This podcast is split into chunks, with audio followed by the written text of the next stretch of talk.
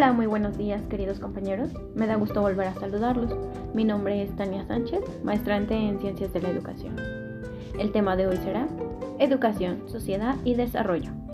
Tres palabras que comprenden muchos términos, sin embargo se relacionan entre sí, es decir, son interdependientes. Para comenzar el día, empezaremos con nuestra frase. Siempre parece imposible hasta que se hace. Nelson Mandela. Comenzaremos definiendo cada concepto de las tres palabras anteriores. La primera será sociedad, el cual es un conjunto de personas que tienen características comunes, como su historia, sus costumbres, su lengua, mitos, religión, creencias, valores, entre otras, las cuales tienen una convivencia y comparten un territorio. Existe una amplia clasificación de lo que es la sociedad.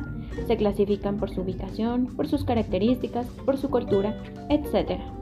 Una característica de la sociedad es la creación de normas morales, reglas de conducta o leyes con las que se sientan las bases para evitar conflictos entre los individuos.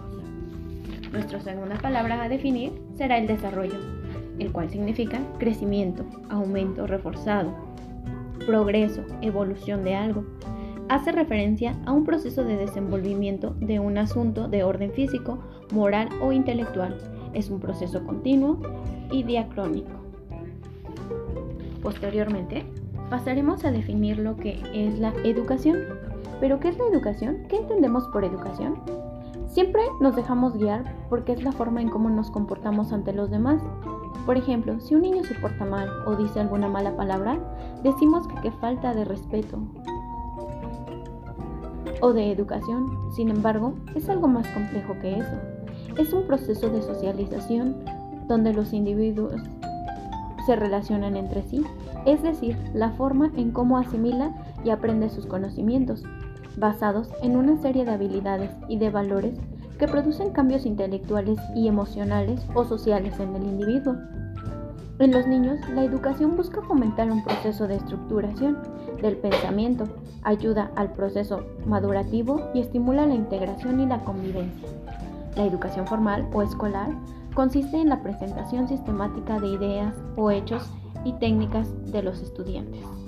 Sin embargo, recordaremos que el ser humano debe adquirir conocimientos a lo largo de toda su vida, a partir de la experiencia. Pero ahora, ¿qué es educar? Educar es el proceso de acción del avance social que ejerce sobre los individuos con el fin de capacitarlos para que comprendan sus realidades y la transformen de manera consciente, equilibrada y eficiente, para que les permita actuar como personas responsables sociales. Buscan el perfeccionamiento del individuo, es decir, entonces su objetivo es social. Por lo tanto, la educación y el desarrollo de la sociedad, estas tres palabras que mencionamos anteriormente, se interrelacionan, van de la mano, pues están ligadas entre sí. La educación depende del desarrollo social, económico, social de un país. Actualmente es común asociar estos términos y se piensa que la sociedad que goza del acceso a bienes y servicios como la igualdad, la democracia, la homogeneidad, es gracias a la educación. Para comprender mejor la relación que tienen estos tres conceptos, el doctor Rolando Pinto Contreras lo divide en tres grandes dimensiones. La número uno, la dimensión humana, la cual nos habla sobre el desarrollo que tiene que ver con un cambio, los resultados y el tiempo en que se logran los objetivos, materiales o no materiales. Por lo tanto, son indicadores de crecimiento económico, social, político. Entonces, se trata de un desarrollo humano donde se trata de cambiar al sujeto, sus relaciones cognitivas, afectivas y territoriales. La segunda tiene que ver con la proyección de la sociedad o de una vida futura que conduce al desarrollo, es decir, se trata de la construcción del futuro, de sus anhelos y de sus esperanzas. Y la tercera se refiere al cambio global que se vive en las sociedades actuales, recuperar los sentidos de la política y de la ciudadanía, lo que es posible en el ámbito local. Por lo tanto, la educación es un componente para el desarrollo de estas tres dimensiones y el desarrollo de las personas para instalar una cultura de cambio en los sujetos de desarrollo y para controlar un nuevo sentido en al futuro. Así, pasamos a las universidades, las cuales están formando nuevas generaciones que buscan un cambio para la sociedad actual. Pero también se enfrentan a grandes problemas, como lo son la corrupción, la inseguridad y la educación deficiente, lo cual plantea retos muy interesantes, ya que el desarrollo latinoamericano implica la necesidad de contar con instituciones educativas cada vez más desarrolladas, más creativas y relacionadas con las nuevas necesidades que se van forjando día con día. Algo gratificante es que el Banco Mundial señala que las instituciones educativas universitarias en Latinoamérica han mejorado considerablemente en algunos rubros. Por ejemplo, multiplicar su, matrícula, reducir la brecha de género, expandirse a más regiones, mayor inversión en innovación, más participación del sector privado en proyectos universitarios. Sin embargo, esto es algo desalentador, es que la deserción escolar ronda el 50% de los jóvenes, una pobre calidad educativa, cuestionable duración de los programas educativos, limitada oferta universitaria, pobres avances en investigación y deficiente atracción de talento. Pero ¿qué pasará con un alumno universitario que, aunque obtuviera todos los conocimientos necesarios para su formación, si no la relaciona con el dicho conocimiento con la realidad, entonces ¿de qué sirve ese conocimiento? Es uno de los grandes paradigmas que nos atraviesa actualmente. Es decir, aunque los alumnos adquieren los conocimientos, no saben llevarlo a la práctica.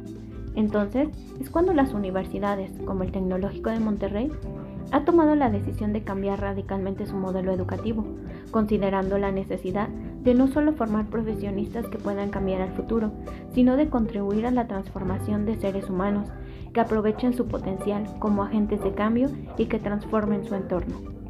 Así se plantea la, la idea de inmersión vivencial, colaborando e interdisciplinaria, donde se propone que los estudiantes participen actualmente en su formación profesional, lo cual no implica solo la adquisición de los conocimientos, sino también el desarrollo de habilidades, actitudes y valores que les permitan un aprendizaje crítico y autónomo.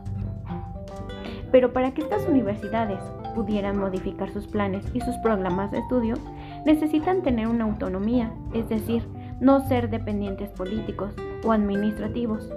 Una universidad pública respecto a factores externos.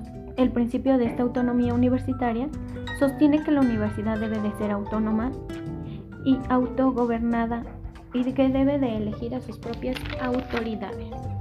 Esto se fundamenta en la necesidad de evitar que los poderes políticos se traduzcan en cambios arbitrarios de la vida y las autoridades universitarias comiencen como las antiguas universidades europeas.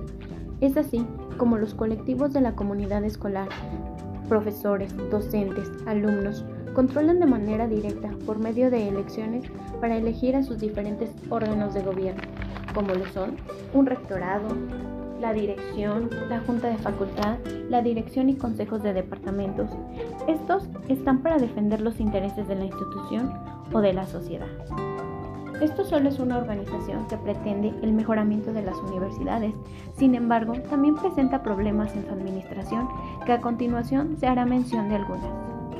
La inadecuada distribución de la población de la licenciatura, los problemas de funcionamiento en las instituciones, la falta de oferta educativa y las necesidades sociales, la falta de orientación a la investigación, los problemas con la calidad, la falta de coordinación, las limitaciones en el diagnóstico y por último los problemas de difusión de la cultura y de algunos servicios. Estos problemas obligan a que nuestras instituciones se complementen y se coordinen entre sí, buscando la participación de personas motivadas con gran apertura para el desarrollo de una educación superior de calidad como nuestro país lo demanda. Bueno compañeros, espero que toda la información que se les proporcionó haya sido de su agrado. Les agradezco su atención y no olvidemos la frase del día. Hay que aplicarla en todo momento. Nos vemos la próxima. Gracias. Hasta luego.